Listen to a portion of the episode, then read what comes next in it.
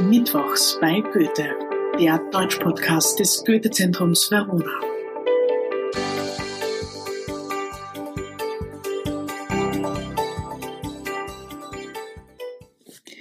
Herzlich willkommen zu einer neuen Folge von Mittwochs bei Goethe. Es ist schon die Folge Nummer 6, also die letzte Folge der dritten Staffel.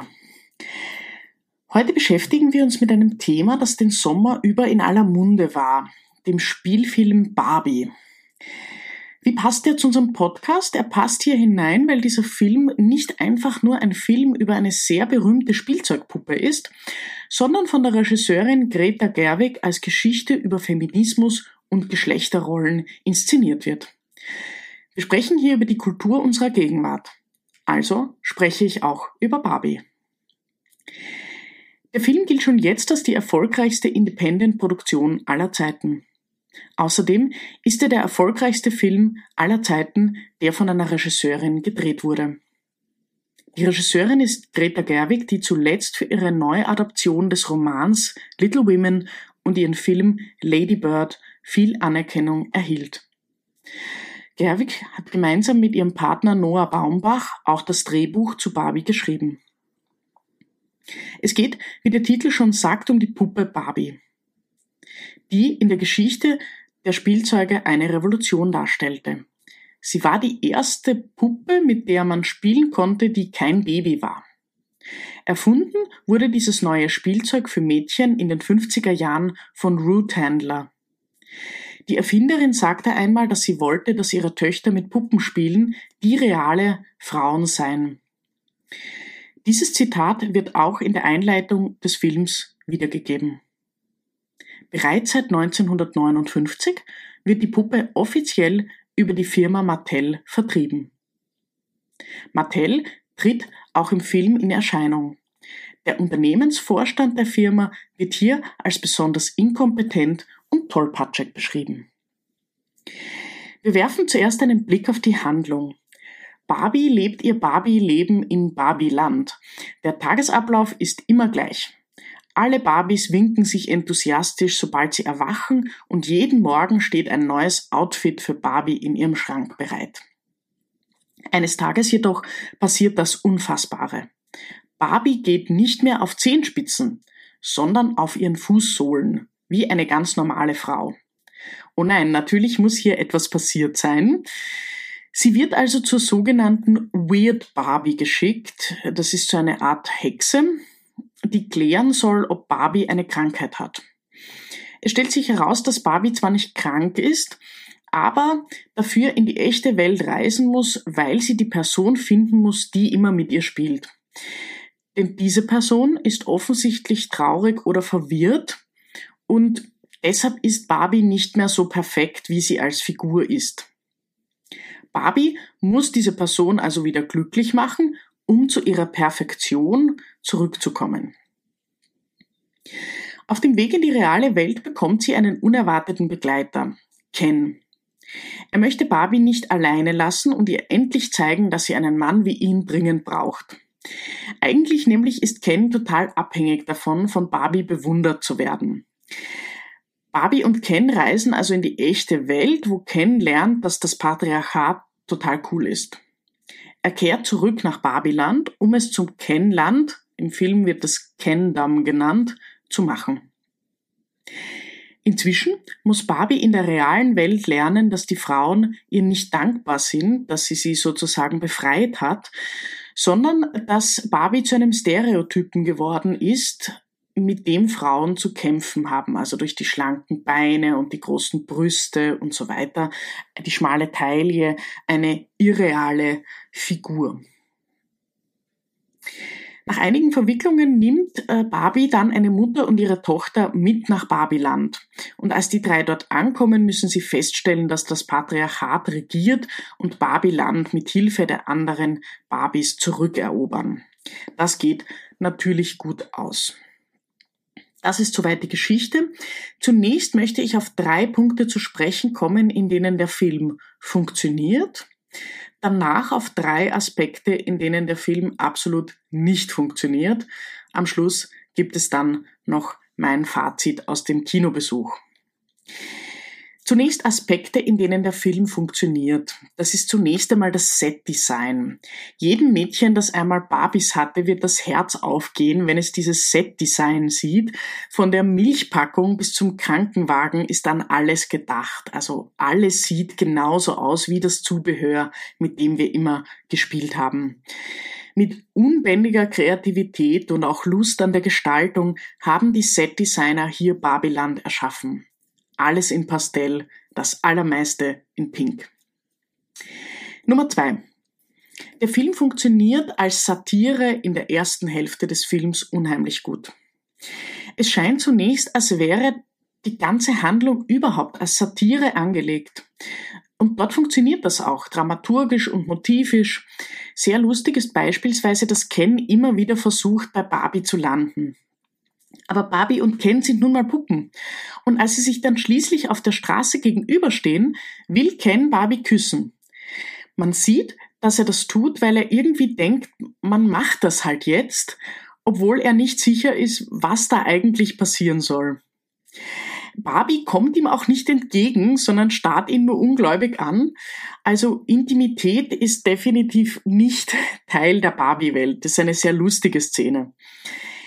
Wenn Barbie in der Früh aufwacht, grüßt sie erst ausführlich alle anderen Barbies. Und zwar alle, die sich in der Umgebung ihres Hauses aufhalten. Das nervt nach einigen Sekunden dermaßen, dass man als Zuseherin am liebsten den Ton abdrehen möchte. Aber natürlich, es ist ein weibliches Klischee, immer zu viel zu reden und wenig auszusagen. Der dritte Punkt, generell die Ironie der Geschlechterklischees. Das ist in dem Film sehr lustig dargestellt und auch sehr treffend. In Barbiland wird alles von Barbies geleitet. Natürlich gibt es Barbie-Ärztinnen und eine Barbie-Präsidentin und natürlich eine Barbie-Müllabfuhr. Die Kens sind in Barbiland nur Dekoration. Dies wird hier als Umkehrung des Patriarchats gedeutet. Die Frauen geben den Ton an, alles ist ihnen unterworfen. Ken möchte mehr Aufmerksamkeit von Barbie, denn ohne sie ist er nichts. Dieser Gedankengang gipfelt im Song I'm Just Ken, in dem er beschreibt, dass er hier unter seiner Würde behandelt wird. Vielleicht könnte man aber auch die unterliegende Botschaft betrachten. In Babyland ist zwar alles sehr nett und sauber, aber eben auch ein bisschen langweilig. Also, ja. Umgekehrt wird das Patriarchat ordentlich auf die Schippe genommen. Ken beginnt in der realen Welt eine Obsession für Pferde zu entwickeln. Also Pferde stehen sinnbildlich für das Patriarchat. Natürlich ist deshalb bei Barbies Rückkehr in Barbiland alles mit Pferden dekoriert. Was auch sehr gut funktioniert, ist die Tatsache, dass die Kens irgendwann beginnen, gegeneinander Krieg zu führen, weil sie sich nicht einig sind. Krieg führen in Babyland heißt aber, sich mit quietschbunten Utensilien zu bewerfen und am Strand zu raufen. Der Krieg als männliches Phänomen des Kräftemessens wird hier ad absurdum geführt. Man merkt, die Autorin Gerwig kennt sich mit Motiven aus und weiß diese auch klug einzusetzen. Jetzt aber kommen wir zu den drei Aspekten, in denen der Film überhaupt nicht funktioniert, meiner Meinung nach, und das ist zunächst die Handlung. Grundsätzlich finde ich den ersten Teil des Films wesentlich gelungener als den zweiten. Da passiert nämlich etwas, das nicht hätte passieren dürfen. Der Film, der als Satire begann, nimmt sich plötzlich selbst wahnsinnig ernst und wird sentimental und über weite Strecken unerträglich kitschig. Noch dazu sind einige logische Fehler in der Handlung, die auch der Botschaft des Films widersprechen.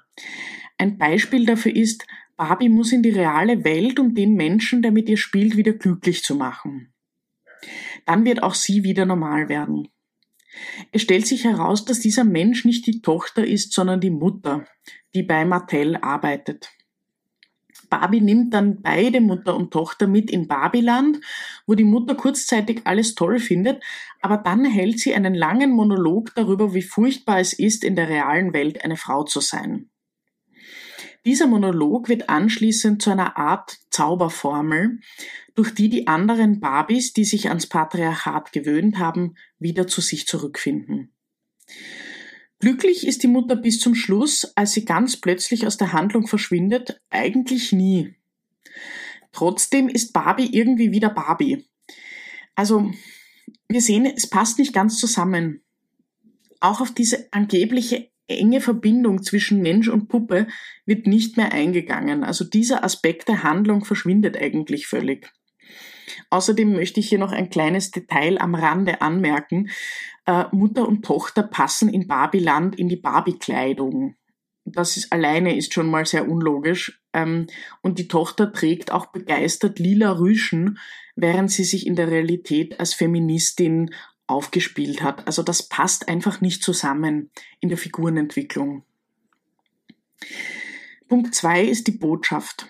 Nach langem Nachdenken hat sich mir die Botschaft des Films letztlich nicht erschlossen. Also ja, es gibt sehr viele interessante Aspekte, aber ich verstehe nicht, was ich aus diesem Film mitnehmen soll.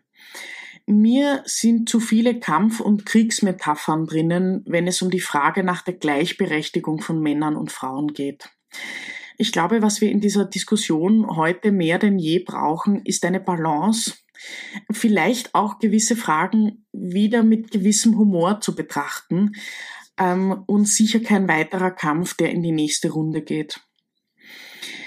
Ähm, als Ken Barbie am Ende schließlich fragt, ob sie zusammenkommen, verneint sie und sagt ihm anschließend, dass er doch bitte sich selbst suchen soll. Äh, das ist so ein Aha.